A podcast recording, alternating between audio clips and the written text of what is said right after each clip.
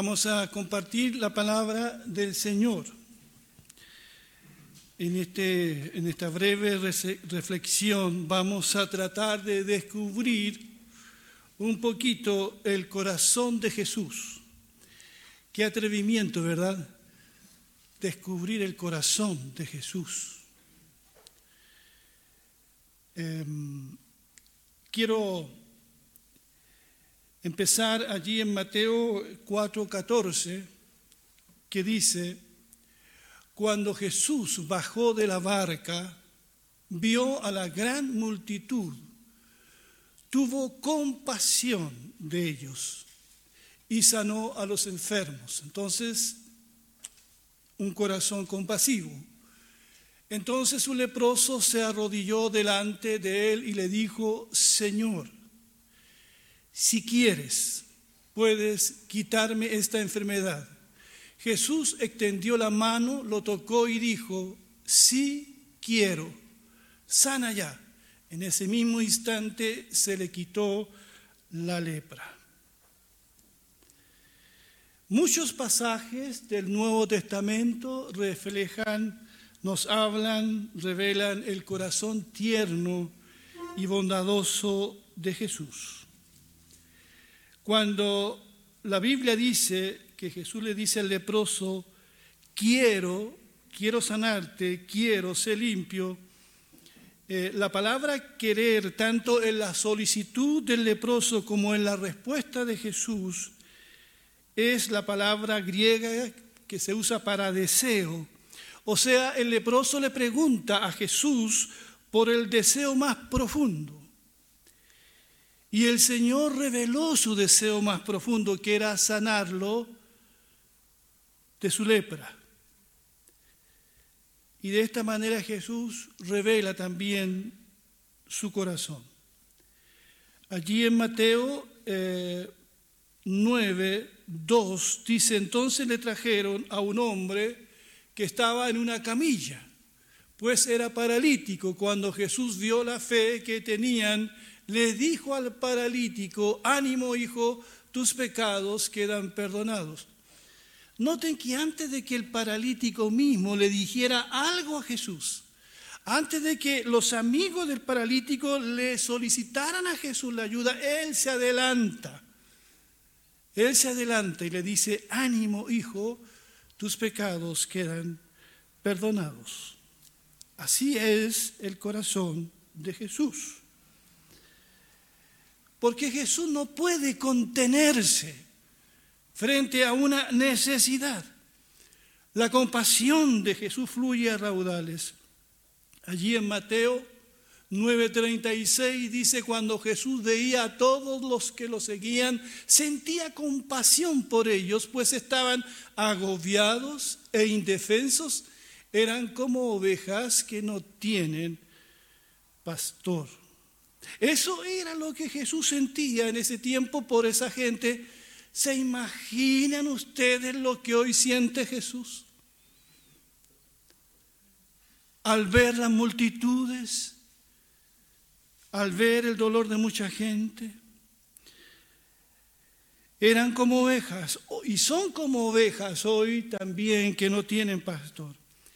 Esta compasión de Jesús que nos revela su corazón, brilla en cada página de los evangelios. Es su corazón compasivo lo que lleva a Jesús a sanar a los afligidos de corazón, a los enfermos, a alimentar a una multitud hambrienta, a desatar inclusive ligaduras de pecado y demoníacas. Es lo que lleva a Jesús a decirle a esa mujer que había perdido a su hijo, no llores, no llores. La palabra griega para compasión es la misma que en todos estos pasajes de los evangelios y se refiere literalmente a los intestinos de una persona. Era una forma antigua de referirse a lo que surge del fondo de nuestro ser, de, nuestras entrañas. De ahí la palabra que usamos entrañable. Entrañable. Y dos veces se nos dice también en el Evangelio, hubieron muchas más, en que Jesús se conmovió tanto, sintió en sus entrañas eh, tanta compasión que hasta llora. Todos conocemos cuando va a visitar la tumba de su amigo eh, Lázaro, Jesús no puede contener sus lágrimas. A veces he visto a personas que no lloran frente a la muerte de un ser querido. No pueden llorar. O, pueden que por orgullo no, no demuestren una lágrima, pero Jesús no le importa nada. Jesús llora. Y cuando él ve la ciudad de Jerusalén, en ese día que, ¿verdad? Que hoy justamente se celebra la entrada triunfal de Jesús a Jerusalén, dice que cuando Jesús ve la ciudad, al verla lloró. Lloró porque vio el futuro de esa ciudad. Así es, hermanos y amigos, el corazón de Jesús. Cuando leemos los evangelios, eso es lo que más se destaca, su corazón tierno y compasivo, su cercanía con las personas. Vemos que Jesús sana, se acerca, abraza, perdona a quienes se arrepienten y realmente, hermanos, somos atraídos a Dios por la belleza del corazón de Jesús. El puritano Richard Sidley dijo, cuando Cristo vio a la gente en la miseria, sus entrañas se, se revolvían dentro de él. Las obras de gracia y misericordia en Cristo provienen, dice, de sus entrañas. Así que es imposible entonces sobrevalorar el bondadoso corazón de Jesús. Ese es el testimonio de todos los evangelios, Juan, Lucas, Marcos, Mateo. Cuando Cristo ve una situación difícil a su alrededor, su impulso más natural es avanzar hacia esa pena, hacia ese sufrimiento, no alejarse de él. No lo evade como muchas veces nosotros lo evadimos para no complicarnos la vida.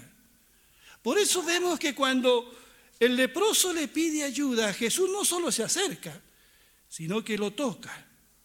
Permite que esa mujer que sufre hemorragia por 12 años toque su, su manto. Y Jesús pregunta, ¿quién me ha tocado? Permite que esa mujer de dudosa reputación entre a un lugar sin ser invitada y derrama perfume a los pies de Jesús y los, y los enjuga con sus cabellos. Jesús permite, porque tiene un corazón, un corazón lleno de compasión y de misericordia, permite que los necesitados se le acerquen. Incluso Jesús mismo es el que se acerca.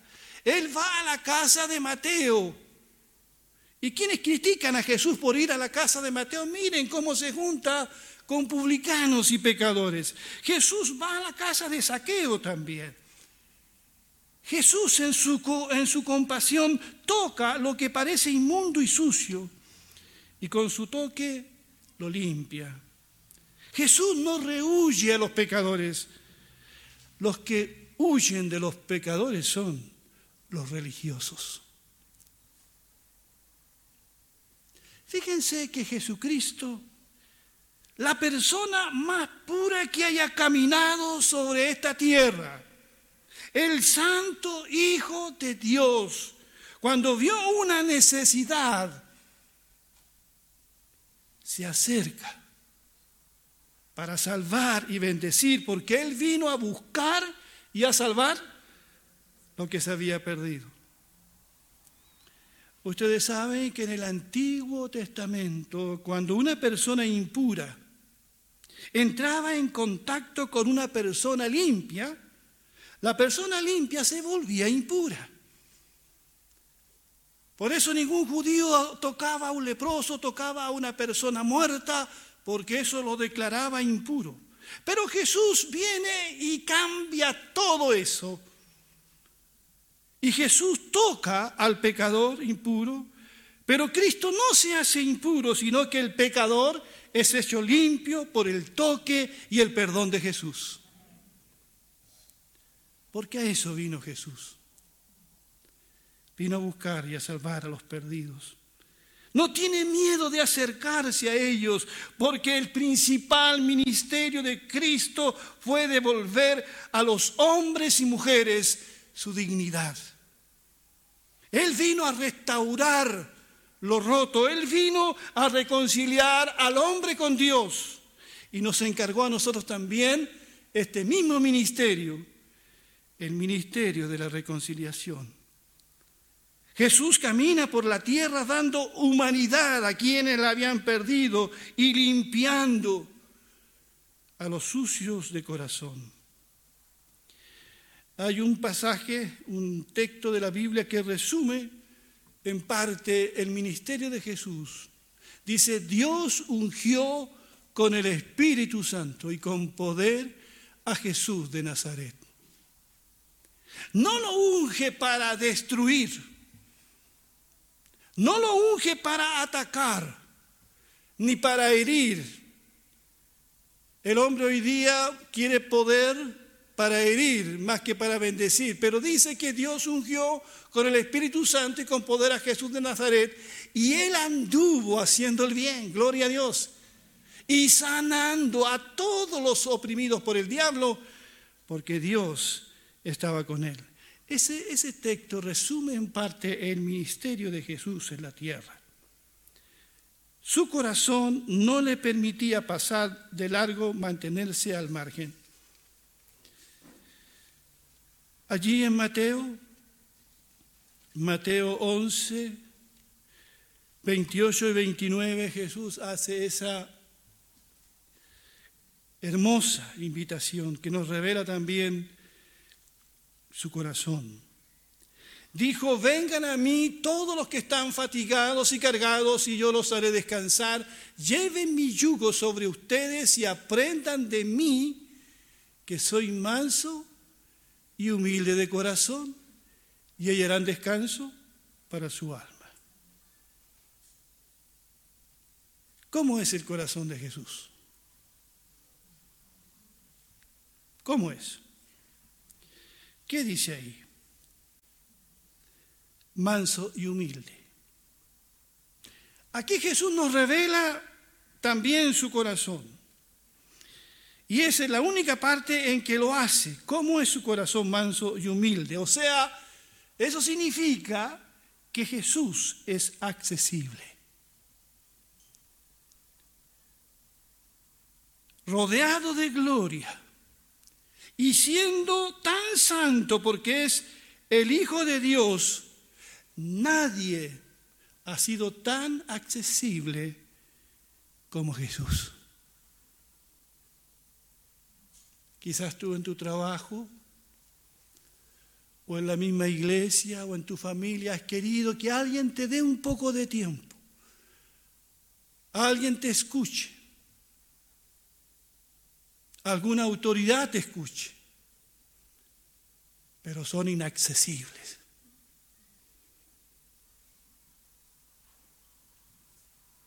A veces pastores que son inaccesibles. Nos hemos alejado tanto de las personas. Y para acercarnos a alguien tenemos que hacer a veces una cita, un trámite, y nadie nos quiere escuchar. Pero noten, el Señor, el Hijo de Dios, tú puedes venir a Él cuando quieras. No necesitas una cita. Porque Él es ¿Qué es lo que es Él? Manso y humilde de corazón.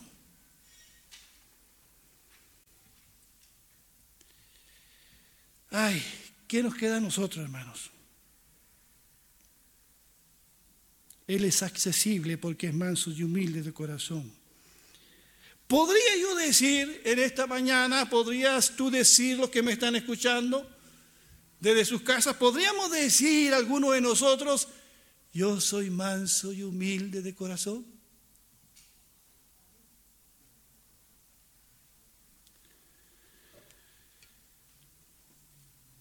Eso hace que para acceder a Jesús no hayan requisitos previos según este pasaje.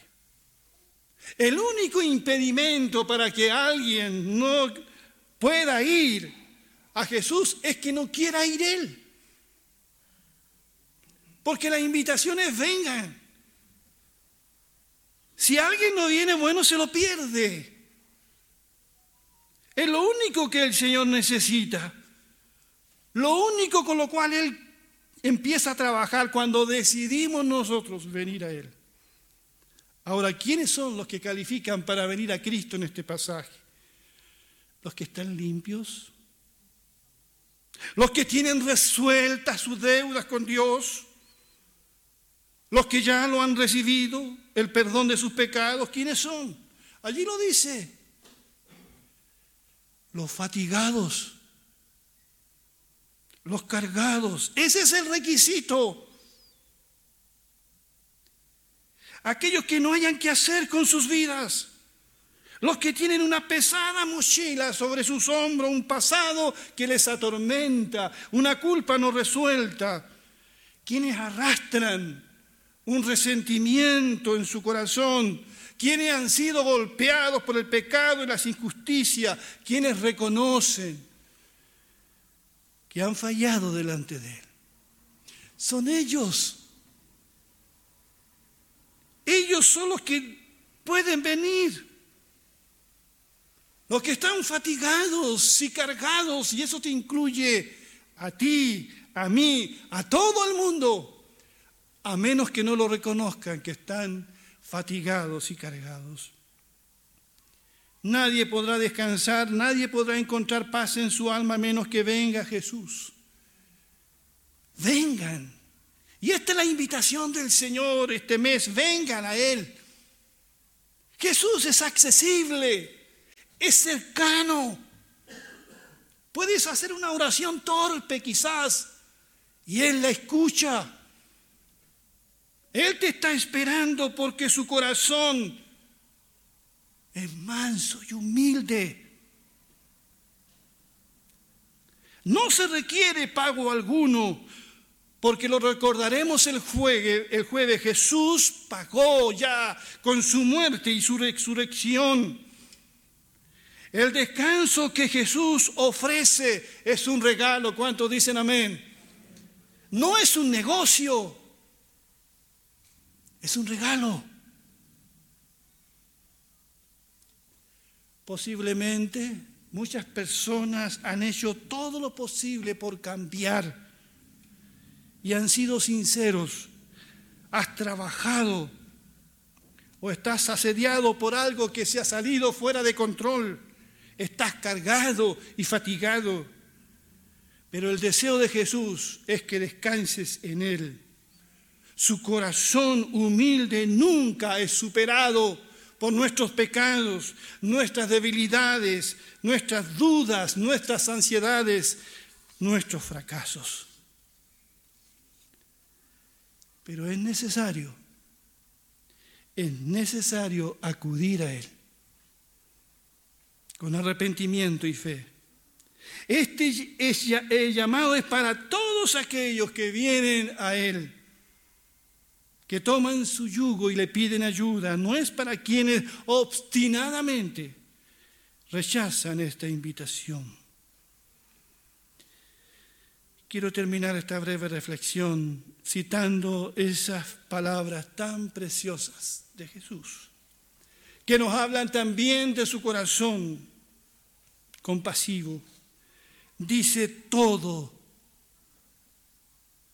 todo, nos dice la mayoría, todo lo que el Padre me da vendrá a mí.